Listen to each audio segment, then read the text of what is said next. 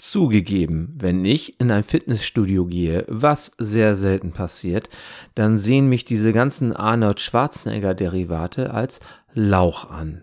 Und diese Bezeichnung mag ich gar nicht, weil sie im Endeffekt nur die Person auf das äußere Erscheinungsbild reduziert, nicht aber auf seine sportliche Leistung.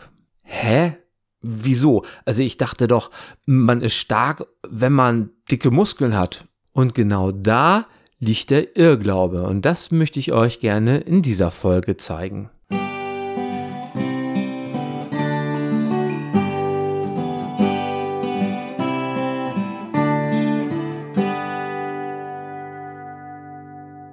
Krafttraining ist ja eine sehr effektive Methode, um die körperliche Fitness zu verbessern. Darüber sind wir uns ja definitiv einig. Aber viele Menschen wollen halt vermeiden, eine übermäßige Hypertrophie, also ein übermäßiges Muskelwachstum zu erleben. Und das hat ganz bestimmte Gründe. Das kann zum einen sein, dass man eine Sportart ausübt, wo eine zu große Muskulatur sich einfach negativ auf die Leistung auswirkt. Das haben wir zum Beispiel in einigen Leichtathletikdisziplinen. Da ist das schon sehr störend. Ich brauche da also Kraft, aber nicht unbedingt diese dicke Muskulatur, weil die ja auch Gewicht mitbringt. Ihr wisst, was ich meine, wenn ihr euch mal vorstellt, dass ein Markus Rühl 5000 Meter laufen würde. Der arme Mann kommt ja schon ins Schwitzen, wenn er einfach nur auf der Couch sitzt. Denn ihr müsst euch mal vorstellen, dass diese ganze Muskulatur ja ständig mit Energie versorgt werden muss, auch durchblutet werden muss. Ja, und das kostet eben halt dem Körper eine Anstrengung. Es gibt auch weitere Gründe, warum eine übermäßige Hypertrophie nicht das Gelbe vom Ei ist. Es kann nämlich zu Ungleichgewichten im Körper kommen, wenn bestimmte Muskelgruppen überproportional trainiert werden. Dann spricht man von sogenannten muskulären Disbalancen. Auch die Ästhetik spielt dabei eine Rolle. Für viele Menschen ist ein ausgewogenes und athletisches Erscheinungsbild viel wichtiger als extrem muskulöse Körperpartien. Vielen ist es auch wichtig, dass ihr Bewegungsumfang nicht darunter leidet. Ne? Ihr könnt ja mal aus Spaß mit einem aus äh, einem Fitnessstudio, der wirklich aussieht wie Arnold Schwarzenegger, folgenden Test machen.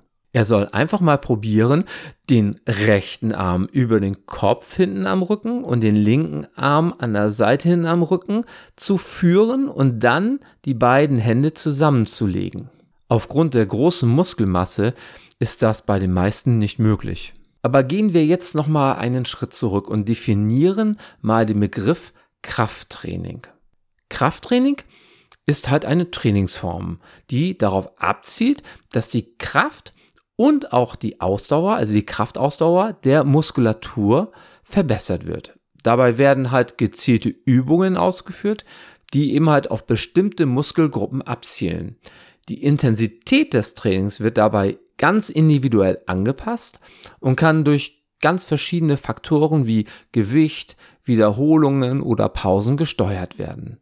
Im Gegensatz zum Bodybuilding, das sich auf den Aufbau von Muskelmasse konzentriert, geht es beim reinen Krafttraining primär um die Verbesserung der Leistungsfähigkeit und Funktionalität des Körpers. Das ist auch das, was wir im Allgemeinen Fitness nennen. Um eine übermäßige Hypertrophie der Muskulatur zu vermeiden, ist es wichtig, das Training entsprechend anzupassen und nicht ausschließlich auf Maximalkraft und Wachstum auszurichten. Aber wie funktioniert das? Wie kriege ich das hin?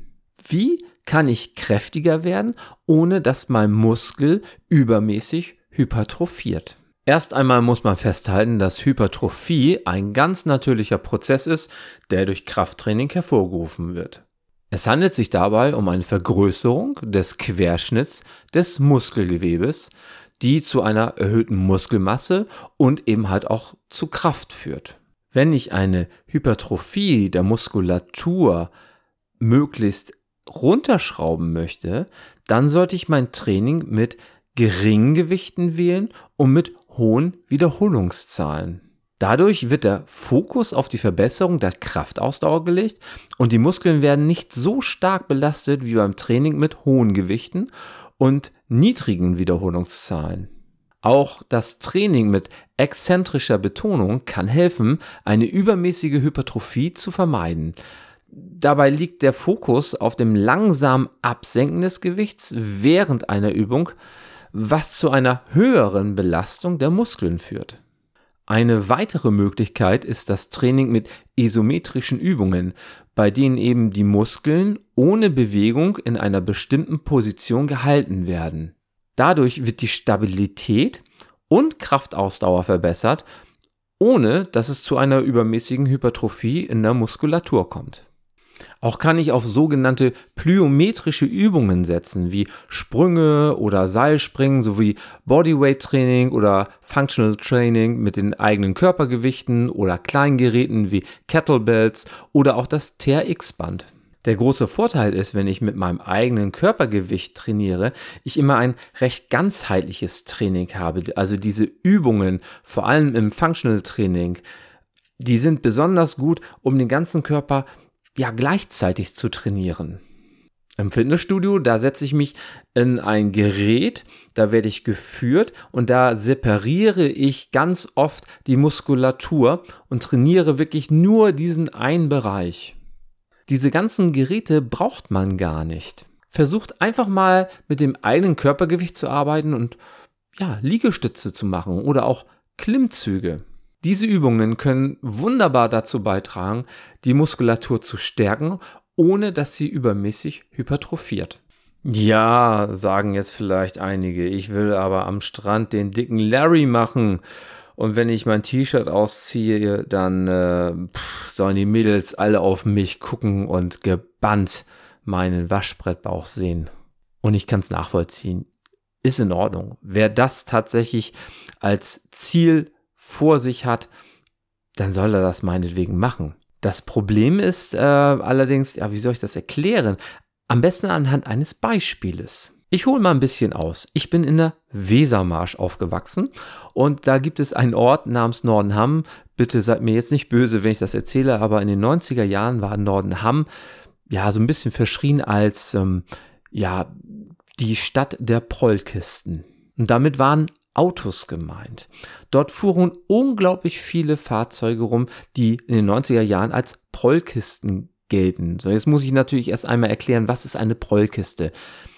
Eine Prollkiste ist ein Auto, was unglaublich viele Spoiler hat, aber immer noch die Originalmaschine und keine Performance in, im Fahrwerk oder irgendwo dergleichen. Also das heißt, das Auto ist immer noch ja, ein Ford Fiesta mit 45 PS hat aber dafür Flügel wie ein Rallye-Fahrzeug. Und das genau meine ich. Wenn ich bestimmtes Aufbautraining für die Muskulatur mache, damit die ganz toll aussieht, dann heißt es nicht unbedingt, dass ich dadurch wirklich fitter werde. Ich gewinne ganz oft dadurch nicht eine verbesserte Leistungsfähigkeit. Nein, es ist teilweise sogar andersherum. Es bremst mich wie gesagt, ich möchte nochmal auf Markus Rühl zurückkommen. Klar, sicher, der drückt natürlich ordentlich Gewichte, aber im Alltag kannst du ihn nicht gebrauchen. Wenn der mal Treppen hochgehen möchte beim Einkaufen oder wer weiß wo, dann wird er da oben ganz schön aus der Puste sein. Und am Ende fragt man sich natürlich, ja, wo möchte ich denn dran arbeiten? Möchte ich auch an meiner Performance arbeiten? Möchte ich meine Leistungsfähigkeit, meine Fitness wirklich nach vorne bringen. Und das schaffe ich ganz individuell mit einem Training, was ganzheitlich funktioniert. Das heißt unter anderem auch, dass nicht nur Krafttraining der richtige Weg ist, sondern eine gesunde Mischung zwischen Cardio-Training, also Ausdauertraining und Krafttraining. Und auch da sind wir mal ganz ehrlich, wenn ich in ein Fitnessstudio mal reingucke, dann sehe ich da Leute, die sich vielleicht 800 oder 1000 Meter auf dem Laufband warm laufen in einem ja sehr gemäßigten Tempo. Meinen, das reicht dann halt aus für den Cardio-Bereich und dann gehen sie an die Gewichte und stemmen die ordentlich. Aber wie gesagt, ich wiederhole mich, das hat nichts mit Fitness zu tun. Fitness ist eine gute körperliche Verfassung aufgrund regelmäßigen Trainings.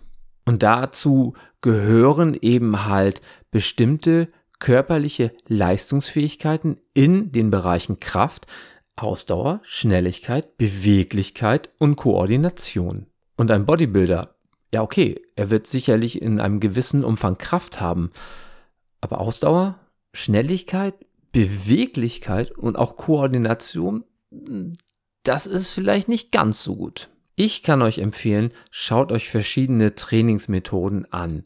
Ihr solltet auch das Training wählen, was euch am meisten Spaß macht. Denn es bringt nichts, wenn ich irgendetwas anfange, es bereitet mir keinen Spaß, dann werde ich damit definitiv aufhören. Ich möchte hier in diesem Zusammenhang einfach mal zwei Stichwörter reinwerfen. Einmal Calisthenics, das ist auch gerade sehr modern, ist ein sehr interessanter äh, Bereich, wo ich meinen Körper ganzheitlich trainiere und wirklich unglaublich gute Leistungsfähigkeit erlange oder auch das Tabata-Training, ne, wo ich wirklich eine Kraftausdauer und auch einen Cardio-Bereich miteinander kombiniere. Nicht zu vergessen die Trainingsmethoden, die man in der Leichtathletik benutzt, die dem ganz ähnlich sind.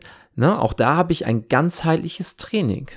Ich persönlich, und das ist wirklich nur meine ganz persönliche Meinung, ich kann tatsächlich das Training in einem Fitnessstudio nur geringfügig nachvollziehen, weil äh, besonders jetzt bei dieser Sonne, ne, da sticke ich in diesen Räumen, ja okay, die sind dann auch klimatisiert, aber da zu sein, draußen scheint die Sonne, da stemme ich die Gewichte.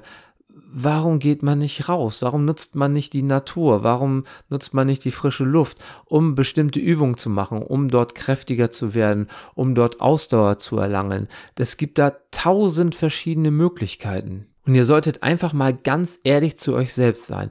Fahrt ihr ins Fitnessstudio, um da jetzt wirklich einen auf dicken Larry zu machen und ein schönes Instagram-Foto noch zu posten vom, wer weiß was, ne, eurem Oberarm oder eurem Po oder was auch immer. Oder wollt ihr wirklich an eurer Performance arbeiten? So, das war's mit meiner aktuellen Folge in meinem Podcast Gesundheit geht vor von der sportwissenschaftlichen Praxis. Ihr könnt gerne mal auf meiner Webseite vorbeischauen www.sportwissenschaftliche-praxis.de. Informiert euch ein bisschen und ich freue mich gerne über Feedback und Fragen. Bis dahin, tschüss.